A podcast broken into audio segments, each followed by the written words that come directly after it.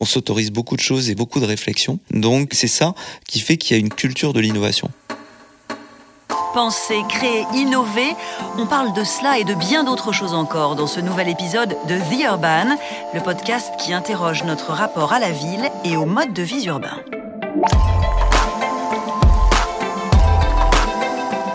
Améliorer la qualité de vie de ses administrés constitue a priori l'objectif d'une collectivité, ce qui implique d'optimiser le service public en tenant compte des nouveaux usages et des nouveaux défis. Entre démographie, environnement, changement de mode de vie, changement de besoins, ils sont nombreux. Et c'est là que l'innovation entre en jeu. Cette innovation technologique notamment, apparaît désormais au cœur d'un nombre grandissant de projets. À la fabrique urbaine contribue alors une communauté d'acteurs. Aux collectivités s'ajoutent aussi bien des laboratoires de recherche que des entreprises, quelle que soit leur taille. Et ce regroupement de partenaires fait émerger de nouveaux modèles économiques urbains, de nouveaux modèles de conception, de construction et de gestion également.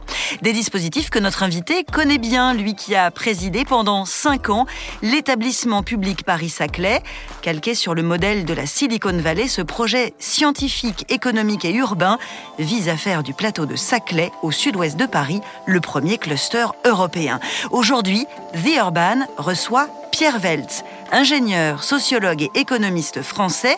Il est entre autres ouvrages l'auteur de La société hyper-industrielle paru aux éditions du Seuil. Pierre Weltz se présente comme un lien entre deux mondes, celui de l'industrie et celui des territoires. Et il prévient, l'innovation, ce ne sont pas que des applications et du numérique, celles dont les villes ont aussi besoin et sociales et organisationnelles. Collectivités et entreprises peuvent-elles créer ensemble la métropole de demain? Leur partenariat en faveur de l'innovation est-il un mythe ou une réalité? Pierre Weltz nous donnera son point de vue dans un instant. Ici, les acteurs du territoire ont une vraie capacité, une vraie facilité à travailler ensemble, ce qui fait que c'est assez facile de se faire ouvrir les bonnes portes pour accélérer son projet. C'est Nantes, la métropole des possibles et de l'expérimentation qui s'impose comme le lieu où il fait bon vivre, travailler, créer et innover. Récompensé par le prix de la capitale européenne de l'innovation 2019. Quelle est la recette de la Cité des Ducs de Bretagne pour attirer les talents?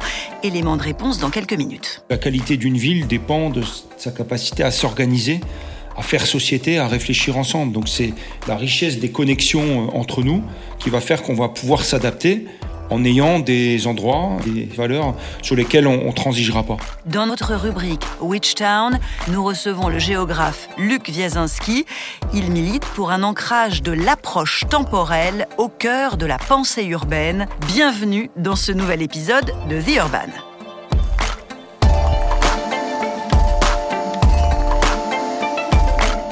Bonjour Pierre Vels. Bonjour. Bienvenue Pierre au micro de The Urban. Pour commencer, un petit clin d'œil à l'urbain que vous êtes, Pierre, et une question sur votre vision de la ville. Euh, quel est, Pierre, l'objet de votre ville, celui qui la raconte, qui la figure? Alors il y en aurait des milliers, mais euh, j'ai choisi, un lieu plutôt qu'un objet. D'accord. Et ce lieu, c'est la, la gare de l'Est. Pourquoi? Alors d'abord parce que moi je suis né dans une toute petite ville, presque à la campagne, dans l'est de la France, et la gare de l'Est, c'est la première fois de ma vie que je suis venu à Paris. J'ai débarqué un matin, euh, j'avais déjà 18 ans, je n'étais jamais venu à Paris, et tout de suite ça a été cette espèce de, choc, euh, au fond, de, changer de monde, quoi, de voir cette activité euh, extraordinaire qu'a une gare. Et puis je suis resté. Alors ça c'est un peu l'aspect personnel, mais je continue à beaucoup aimer les gares parce que au fond ce sont des lieux euh, emblématiques de la ville moderne, de la ville euh, contemporaine. Je suis toujours fasciné euh, quand je passe dans une gare euh, par euh, cette multiplicité. En fait, une gare, c'est un lieu où on croise des milliers de personnes qu'on reverra peut-être jamais. Et moi, ce qui me fascine toujours, c'est de penser en fait que chacune de ces personnes, au fond, est porteuse d'un univers, d'un univers d'expérience, d'images, etc. Et c'est ça la grande ville. C'est on imagine le potentiel incroyable de créativité qui pourrait être déployé si toutes ces, expériences arrivaient vraiment à, dialoguer. Dans la petite ville où j'ai grandi, si vous voulez, je connaissais tout le monde.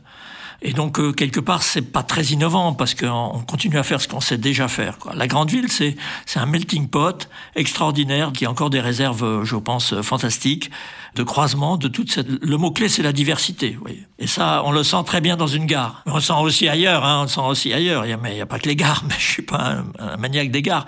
Mais euh, je pense que c'est cette diversité d'expériences qui est vraiment le cœur de la dynamique aussi économique de la grande ville.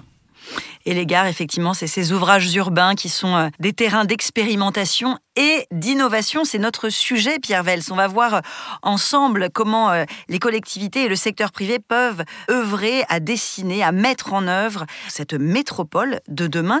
Est-ce qu'on peut dire qu'aujourd'hui, les collectivités et les entreprises sont déjà des partenaires? Oui, alors on a connu un certain, il y a déjà un certain temps, on connaissait la ville paternaliste, vous voyez, la ville où l'entreprise s'occupait de tout. Alors on a complètement rompu avec ça. Aujourd'hui, les entreprises dans les villes sont plutôt en situation de consommateurs. Elles veulent qu'il y ait des logements pour leurs salariés, que les transports fonctionnent, que les services urbains fonctionnent, et en général, c'est le cas. Donc le fond de tableau, c'est quand même que les entreprises aujourd'hui, en dehors de celle évidemment de la fabrique urbaine proprement dite, hein, des promoteurs, etc., du BTP, les entreprises de manière générale, elles s'impliquent assez peu en France dans la gestion des villes. On part d'une situation où plutôt chacun fait son métier, on attend des élus et de l'État qui fassent fonctionner les villes correctement, et puis les entreprises vivent leur vie dans ce, dans ce cadre-là. Après, il y a aussi un mindset à éventuellement euh, renverser parce que finalement, les urbains, les collectivités sont-elles prêtes à accepter que le privé euh, intervienne davantage? Il y a vraiment un état d'esprit assez fort en France de dire ce qui est public doit rester public et, et c'est au public d'assurer ces services-là finalement. Oui, c'est sûr. C'est un, peu chacun son métier. Euh, l'entreprise, moi, je suis là pour développer mes activités et puis à la ville de me fournir les services nécessaires. Je prends souvent la comparaison entre Paris et Londres. Euh, c'est assez différent à Londres. Par exemple, vous avez les business à Londres. Alors, c'est beaucoup la finance, évidemment, et très impliqué dans la gouvernance, on va dire, de la métropole londonienne. À Paris, c'est pas vraiment le cas. Les grandes entreprises sont pas vraiment impliquées. Quand on a j'ai participé à l'aventure de la création du Grand Paris aux côtés de, de, Christian Blanc. On avait des relations avec les entreprises dont la base productive euh, est, Paris, mais elles ne sont pas très très impliquées. Mais les choses peuvent être en train de peut-être de, de changer. D'évoluer. À Londres, qu'est-ce qui se passe en fait? Pourquoi est-ce que ça fonctionne mieux? Qu'est-ce qui est mis en place? Qu'est-ce qui est plus simple, plus fluide? Mais vous savez, je pense, ça remonte très loin dans l'histoire. Les, les, marchands londoniens ont toujours été euh, une puissance très forte qui d'ailleurs euh, négociait avec la royauté. Vous avez ça chez Shakespeare, par exemple. Et donc, il y a cette culture de l'implication du privé. Le business londonien considère la ville comme son outil. C'est un outil de travail, un outil de projection dans le monde. Euh, voilà. À Paris, c'est pas tout à fait le cas, mais, mais encore une fois, je pense que les choses sont en train de changer et que les entreprises aujourd'hui commencent à s'intéresser de plus près aux collectivités. Est-ce que vous avez des exemples? Qu'est-ce qu'on peut constater comme évolution? Alors, par exemple, on voit l'émergence de ce qu'on appelle aujourd'hui les campus d'entreprise. Un exemple auquel je pense, c'est celui de Sanofi euh, qui a fait euh, grande opération, il y a 3000 salariés à, Gentilly. Alors au lieu d'avoir simplement une opération de bureau classique, vous voyez, où les gens sont là dans la ville après tout, puis euh, on commence à être un peu sur ce modèle californien d'ailleurs de campus où on offre aussi aux salariés des services. Euh, ils peuvent faire un minimum de courses. Enfin, vous voyez, il y a des gyms évidemment, il y a des crèches, des choses comme ça. Euh, ça, c'est relativement nouveau. Et puis, il y a un partenariat, il y a des formes de partenariat avec la ville. On va, par exemple, euh, acheter local pour un certain nombre de fournitures, etc. Donc ça, c'est un premier modèle. Une autre évolution importante dans la continuité de ce qu'on est en train de vivre en ce moment, c'est quand même l'émergence euh, massive du télétravail. On va vers des modèles hybrides, en fait, où on va travailler chez soi une bonne partie du temps, enfin pour ceux qui le pourront, et puis on travaillera aussi dans des lieux d'entreprise. Alors ça, ça change quand même le rapport de l'entreprise à la ville, parce que au fond, elle rentre au domicile des gens, elle euh, rentre dans leur vie résidentielle, j'allais dire, voilà. Et donc, euh, il faut qu'ils s'intéressent aussi. Donc, l'entreprise doit s'intéresser à, la façon dont les gens organisent leur temps et leur espace. Je pense qu'on va aller vers des modèles euh, de type hub and spokes, là, avec des lieux centraux qui seront les lieux de l'entreprise, et puis peut-être des lieux distribués, hein, vous voyez, plus proches de la résidence, et donc plus proche aussi de la vie quotidienne, du fonctionnement de la vie quotidienne des gens, euh, qui vont être distribués dans la ville sous forme de tiers-lieux ou de sites déportés pour le, fonctionnement de l'entreprise. Ça peut changer beaucoup de choses. Vous avez parlé de ces évolutions. Vous-même, vous avez euh, été au cœur d'un projet extrêmement ambitieux, le projet Paris-Saclay, qui est allé euh, très loin, puisque vous avez été donc PDG de l'établissement public Paris-Saclay pendant cinq ans. Paris-Saclay, je le disais en introduction, c'est vraiment un complexe industrialo-universitaire. Quel modèle de partenariat euh, privé-public est-ce que vous avez finalement construit, auquel vous avez donné naissance et que vous avez aussi plébiscité? Oui, alors d'abord, Saclay, c'est pas moi, c'est un projet collectif hein, qui impliquait énormément de gens. Mais il faut quand même le dire. D'ailleurs, ça marcherait pas si c'était pas collectif. Il faut un projet comme ça, ça ne se fait que s'il y a un consensus et si tout le monde tire la, la charrue dans le même sens. Saclay, vous l'avez dit, c'est effectivement une concentration extraordinaire d'activités, de recherche, d'enseignement supérieur, mais aussi d'activités économiques. C'est 15% de la recherche publique française, mais aussi 15% de la recherche privée française. Et c'est vrai que euh, historiquement, euh, ces différentes activités communiquaient relativement peu. Quoi. On a un peu en France cette vieille méfiance entre le monde académique et le monde de l'entreprise, mais qui est en train de s'effacer. En tout cas, les choses changent à toute vitesse. Saclay, c'est un projet qui mêle euh, du développement économique, euh, de l'innovation technologique, de l'enseignement supérieur, mais aussi de la vie, de l'activité tout court. On essaie de créer une petite ville, des petits bouts de ville, de façon à ce que les gens s'y sentent bien et puissent y vivre euh, confortablement.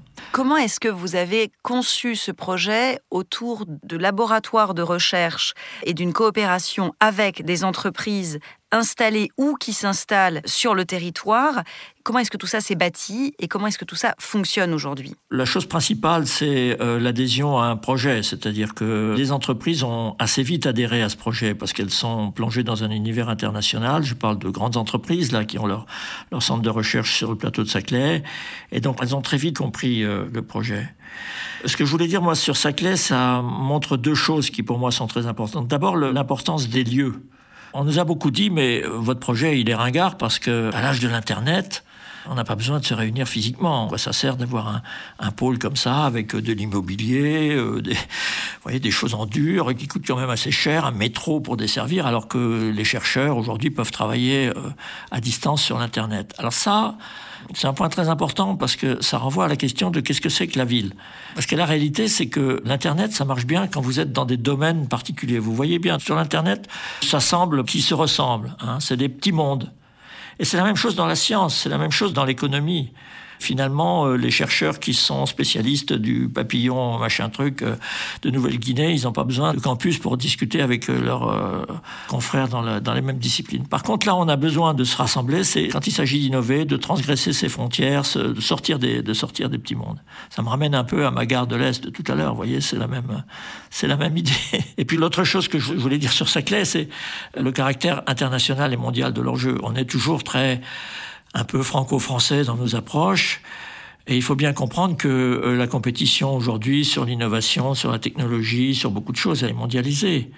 Alors personne ne sait que Paris est euh, la ville du monde où il y a le plus de chercheurs universitaires, parce que nos forces étaient terriblement fragmentées. Voyez et que Paris d'ailleurs historiquement est une pôle universitaire de premier plan.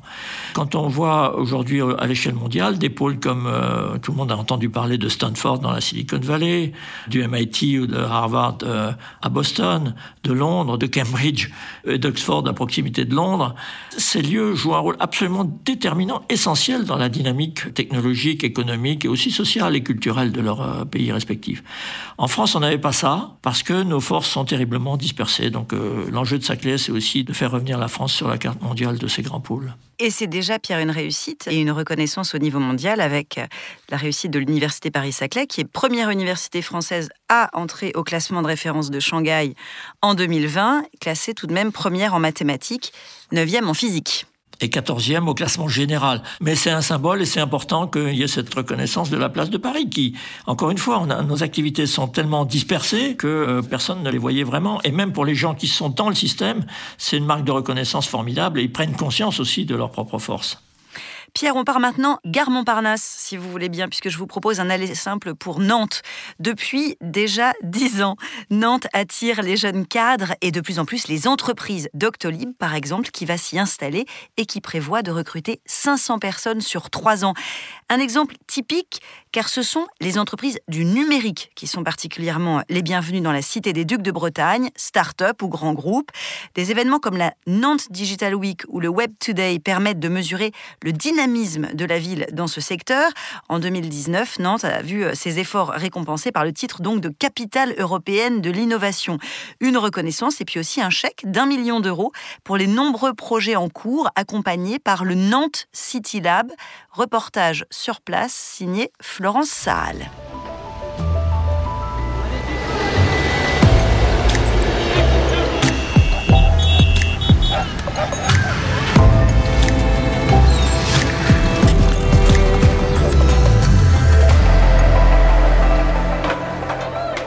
Ces adolescents qui ont investi le skatepark l'ignorent, mais ils participent à une expérience. Depuis 2019, un système d'éclairage connecté est installé ici, mis en place par un industriel, Bouygues, la métropole de Nantes et un chercheur en études urbaines nocturnes. C'est la marque de fabrique des projets nantais, associer des partenaires de tout type, rester en permanence en lien avec les habitants et les utilisateurs et surtout permettre de tester au plus tôt les solutions grandeur nature. Adrien Pogetti, directeur de la cantine du numérique, l'incubateur à l'origine de la Nantes Digital Week de façon assez spontanée ce qu'on observe, parce qu'effectivement le, numérique il se structure dans toutes les grandes métropoles françaises. Il se passe autant de choses à Nantes qu'à Lyon, qu'à Marseille, qu'à Bordeaux. Là, ce qui se passe en fait hein, sur Nantes, c'est que euh, en fait on n'a pas attendu euh, l'arrivée de la French Tech euh, il y a en 2014-2015 pour commencer à structurer ce qu'on appelle cet écosystème. Et le deuxième truc, je pense que c'est une question d'ADN et d'état d'esprit, en fait, hein, notamment des habitants et du tissu entrepreneurial. C'est que euh, c'est vrai qu'en fait, ici, les acteurs du territoire ont une vraie capacité, une vraie facilité à travailler ensemble et euh, que ce soit les nouveaux arrivants ou les entrepreneurs qui étaient déjà là, à ouvrir leurs portes relativement facilement. Ce qui fait que, globalement, tout le monde se connaît, c'est assez facile de trouver les bons contacts en fait hein, et d'aller peut-être un peu plus vite en fait hein, qu'ailleurs euh, et de se faire ouvrir les bonnes portes pour pouvoir en fait accélérer son projet. C'est ce qu'a vécu Vincent Bouteloup du groupe Lacroix lorsqu'il a piloté l'expérience de navette autonome. Ce minibus 100% électrique et sans chauffeur a pu rouler quelques semaines au milieu des voitures, grâce notamment aux équipements de signalisation connectés de l'industriel nantais le CityLab a vraiment un rôle de facilitateur. Il va nous permettre de trouver euh, les bons interlocuteurs, d'avoir les bons moyens c'est-à-dire, par exemple, sur le projet, on a eu besoin euh, d'aller euh, sur le territoire du port maritime. Euh, il a fallu mettre en place des, modifications d'infrastructures. Il y a un feu de signalisation tricolore, du balisage. il y a eu des travaux qui ont été réalisés qui ont permis de mettre en place cette expérimentation. Ça, c'est le Nantes City Lab qui nous a permis d'ouvrir toutes ces portes et de lancer toutes ces expérimentations. Parmi les partenaires et membres fondateurs du Nantes City Lab, des universités et des écoles, comme l'école du design de Nantes. Pour Florent Orsoni, directeur du City Design Lab, cette capacité d'innovation tient pour beaucoup à la stratégie de la métropole il y a quand même une flexibilité incroyable de la part des services de Nantes Métropole, c'est-à-dire que vous pouvez faire beaucoup de choses et qu'on s'autorise beaucoup de choses et qu'on s'autorise beaucoup de réflexions. Donc euh, voilà, c'est ça qui fait qu'il y a une culture de l'innovation. C'est ce qui a attiré Frédéric et sa famille il y a quelques années déjà. C'est une ville qui a toujours été très attrayante. On est là depuis à peu près 7 ou 8 ans euh, avec ma femme. On vient de Londres, donc on avait envie d'être dans une grande ville, un endroit qui bouge. Et Nantes a vachement évolué ces, dernières années. Euh, tout ce qui est euh, Internet, là il y a vraiment, vraiment de l'essor ici. Ça nous plaît pas mal en fait. Et Nantes continue sa transformation en accueillant des entreprises du numérique comme Doctolib, mais aussi avec d'autres grands projets comme le déménagement de l'hôpital ou l'arbre au héron, gigantesque sculpture qui verra le jour en 2022 sur les bords de Loire.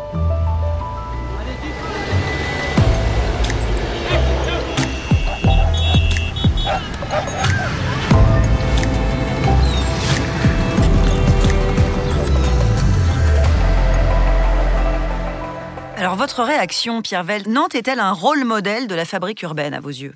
Oui, mais comme l'a dit l'une des personnes interviewées, euh, ça se passe aussi dans d'autres villes. Les success stories françaises, au fond, de ces dernières euh, décennies, ce sont les, un certain nombre de grandes métropoles de province qui ont vraiment décollé et qui sont devenues des attracteurs pour les gens, pour les activités euh, tout à fait, tout à fait impressionnants. Alors, on retrouve les mots-clés, hein, c'est-à-dire coopération, et c'est vrai que la coopération est peut-être plus facile dans des métropoles de taille intermédiaire comme Nantes qu'à Paris, où il y a parfois trop d'acteurs.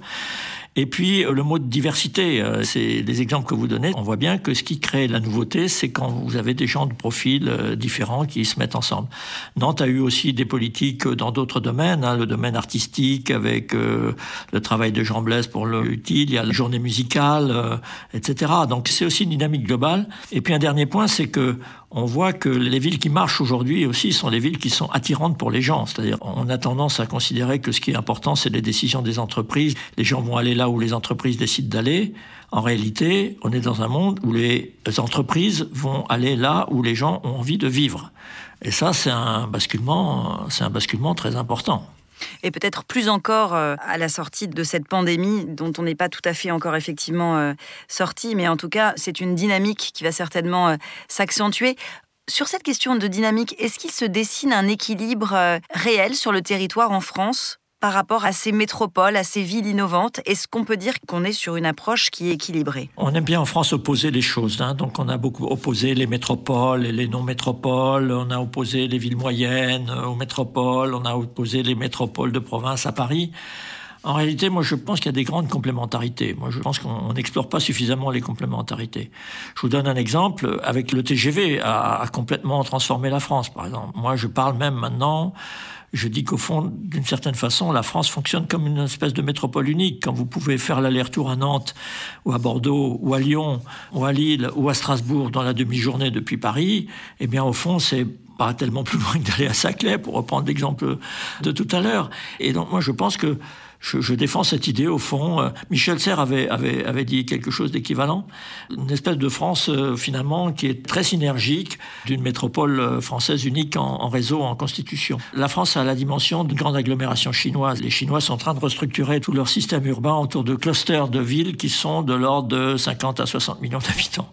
Et ben voilà, la France c'est comme ça, sauf que c'est plus agréable de, je pense, de vivre et de travailler en France euh, que dans la rivière des Perles.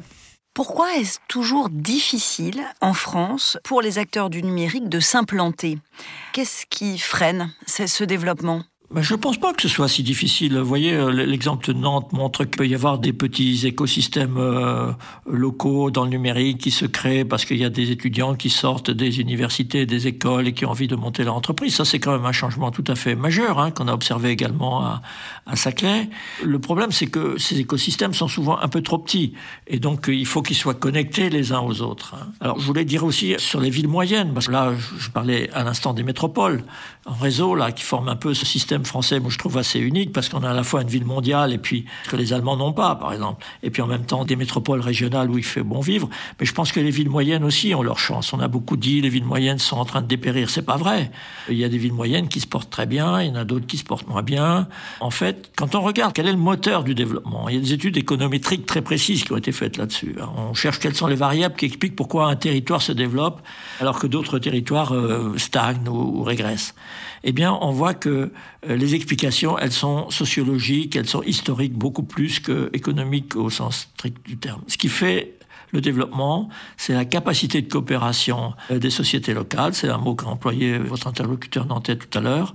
Bizarrement, je pense que l'Ouest, l'Ouest de la France est, de point de vue-là, très coopératif. Et c'est aussi la capacité de leadership, c'est la capacité de créer des projets. Moi, je dis souvent, c'est pas les territoires qui font les projets, c'est les projets qui font les territoires. Et à Nantes, vous avez eu du leadership, vous avez eu euh, euh, chez les élus, on va pas citer les noms, tout le monde les connaît. Voilà, c'est le cas aussi d'un certain nombre d'autres villes, et c'est le cas de beaucoup de villes moyennes. Vous avez dans l'Ouest des petites villes moyennes qui marchent très très bien. Alors elles sont souvent un peu percutées aujourd'hui par la crise du Covid, mais à mon avis, euh, c'est vraiment, on peut appeler ça aussi le capital social. C'est ça qui fait la base du développement, plus que les ressources un peu passives, vous voyez, qu'on peut, les économistes aiment bien lister. Et n'est-ce pas aussi la volonté des entreprises de se positionner comme coproductrices de la ville? Ce qui n'est pas toujours évident. Je pense qu'en effet, dans des villes moyennes euh, ou des villes, de, bon, des métropoles euh, régionales ou des villes moyennes ou des petites villes, souvent les entreprises effectivement sont un peu plus impliquées dans le développement local. Et elles le sont de plus en plus parce qu'elles ont compris qu'elles avaient justement besoin de cette euh, assise territoriale et que la qualité de vie de leurs salariés était fondamentale. C'est là-dessus que se fait aujourd'hui la compétition entre les villes. Pierre, on va retrouver euh, à présent notre chronique Witchtown. Dans chaque épisode de The Urban, un invité nous donne sa vision de la ville en fonction de ses travaux, de ses recherches, de ses expériences et la conceptualise. Aujourd'hui, c'est Luc Wiazinski qui est géographe, qui est professeur à l'École nationale supérieure d'architecture de Toulouse. Alors, Luc Wiazinski, elle est comment votre ville? Ma ville, c'est celle des proximités. Proximité en termes de distance, de temporalité, en termes d'imaginaire, mais aussi proximité en termes de potentiel. Je crois que l'idée centrale, c'est de remettre euh, le citoyen au cœur de la production de la ville et euh, de faire en sorte qu'il puisse avoir le sentiment, mais aussi la possibilité de participer à la production et à la gestion de la ville. La proximité, ça demande de prendre en compte un certain nombre d'éléments. D'abord, ça demande de réfléchir la ville en termes d'usage, de pratique de celles et ceux qui la vivent au quotidien et qui la produisent. La deuxième chose, c'est euh, la question du temps, c'est-à-dire prendre en compte les heures de la journée, de la nuit, les jours, les semaines, les saisons, prendre en compte le fait qu'une ville, c'est des rythmes. Et donc euh, ma ville et celle des proximités, c'est une ville qui laisse des vides, des espaces, des temps, euh, qui rendent des choses possibles. C'est ce que j'appelle la ville malléable si on veut pas que la ville s'élève, si on veut pas qu'elle s'étale, euh, si on veut pas qu'elle s'enterre, alors il faut réfléchir à cette euh, malléabilité, à ces nouvelles euh, proximités, donc mettre en place des services de proximité sur des pôles dans tous les quartiers de la ville. Et cette proximité, cette intensité urbaine, il faut la penser dans la polyvalence. Donc quand on construit un bâtiment, il faut dire à l'architecte ou à l'urbaniste, moi je veux qu'il y ait une rotation des activités, faire en sorte que des bâtiments qui existent, des quartiers qui existent, puissent multiplier les fonctions au cours de la journée, au cours de la semaine, au cours de l'année. Pierre Vels, comment est-ce que euh, cette ville malléable, cette ville des proximités que décrit euh, Luc Wiazinski, est en adéquation avec une vision de la ville que vous avez, vous aussi, qui est le retour vers une ville productive. Qu'est-ce que vous retrouvez comme élément? Oui, alors je, suis d'accord euh, en grande partie avec ce que vient de dire euh, Luc Gazinski, mais je mettrai un petit bémol quand même sur l'éloge de la proximité. Bien sûr, on cherche la proximité. Vous avez peut-être noté que dans les dernières élections municipales, on a énormément parlé de l'esprit village partout. Les gens, je pense, ont envie de retrouver euh, une vie un peu plus calme, ne pas être tiraillés dans des migrations quotidiennes interminables, etc. Mais en même temps, je mettrai un petit bémol parce que pour moi, la ville, c'est aussi la diversité. Euh, la ville, c'est pas une somme de villages. On parle aussi de la ville du quart d'heure aujourd'hui. Bien sûr, c'est bien d'avoir le plus possible de services à proximité et, d'avoir des vies euh, un peu moins agitées, un peu moins tiraillées. Mais en même temps, la ville, je répète, c'est quand même fondamentalement la diversité et les opportunités. La différence entre une grande ville et une toute petite ville, c'est que vous avez accès à un marché du travail, un marché des services, un marché de la culture qui est quand même beaucoup plus vaste et donc davantage d'opportunités. La ville, ce sont des opportunités. Il y a parfois un petit côté repli dans cette idée de la ville de l'ultra-proximité. Bon, pour le reste, je suis d'accord, la question des rites est fondamentale. La question de la, on gère pas assez le temps des villes, mais à un moment donné, on avait pensé créer des bureaux d'étang, ça n'a pas vraiment marché, mais la question d'ouverture des services, tout ça est évidemment euh, extrêmement important. Et alors la, la, diversité des activités, retrouver des activités diverses dans la ville, ça c'est très très très important, mais on va peut-être en reparler. Pourquoi est-ce que c'est important?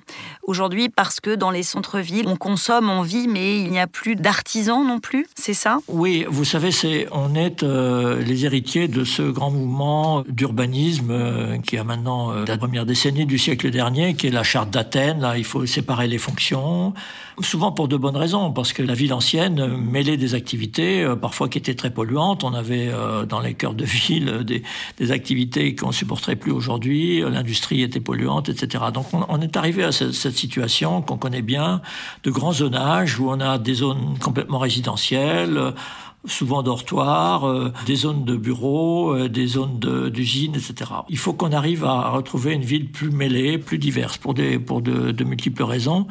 Et en particulier, moi, je, je, je pense qu'il est important de repenser l'idée de la production dans la ville. Parce qu'au fond, la, ville est devenue un, un pur lieu de consommation, souvent, et on a sorti complètement tout ce qui était production matérielle. Je pense que c'est très important. Alors on, voit un peu une amorce de ça, souvent avec des tiers-lieux, c'est un peu alternatif, mais ça pourrait être plus, plus important que ça.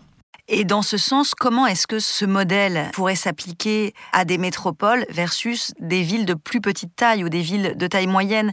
Est-ce que cette production, elle peut s'appliquer à toutes les tailles de villes? Pour pouvoir les faire fonctionner ou est-ce que seules finalement euh, les métropoles aujourd'hui semblent en capacité d'avancer? Non, pas du tout. Je pense que prenons l'artisanat par exemple. L'artisanat, c'est quand même quelque chose qui faisait vivre aussi nos villes, nos centres-villes, euh, pour des raisons souvent immobilières et foncières, hein, de coût du foncier. Euh, les artisans sont rejetés de plus en plus loin dans des zones de périphérie.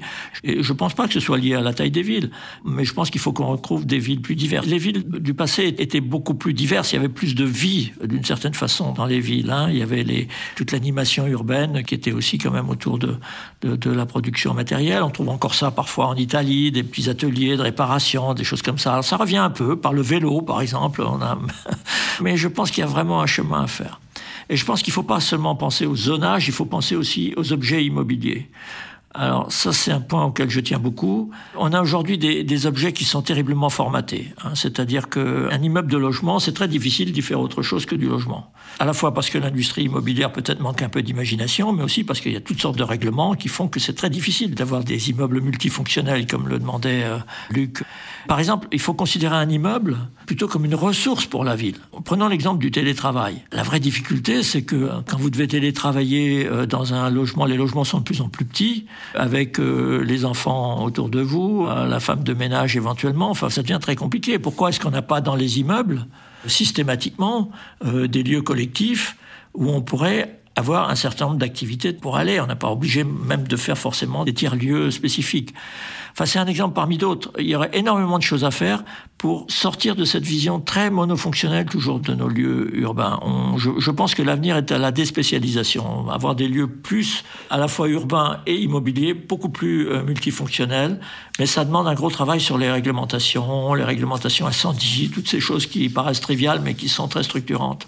Pour vous, cette innovation dont, vous parlez, finalement, c'est une innovation sociale et organisationnelle dont les villes ont besoin. Oui, on a aujourd'hui une, vision euh, de l'innovation urbaine qui est, à mon avis, trop technologique. Hein. Euh, le numérique, c'est un, évidemment un changement majeur parce que ça permet de capter des quantités de données, euh, de transformer les services existants, de les améliorer, de créer de nouveaux services. Vous voyez déjà comment Uber, Airbnb, et puis aujourd'hui tous les grands du numérique sont sur la ville.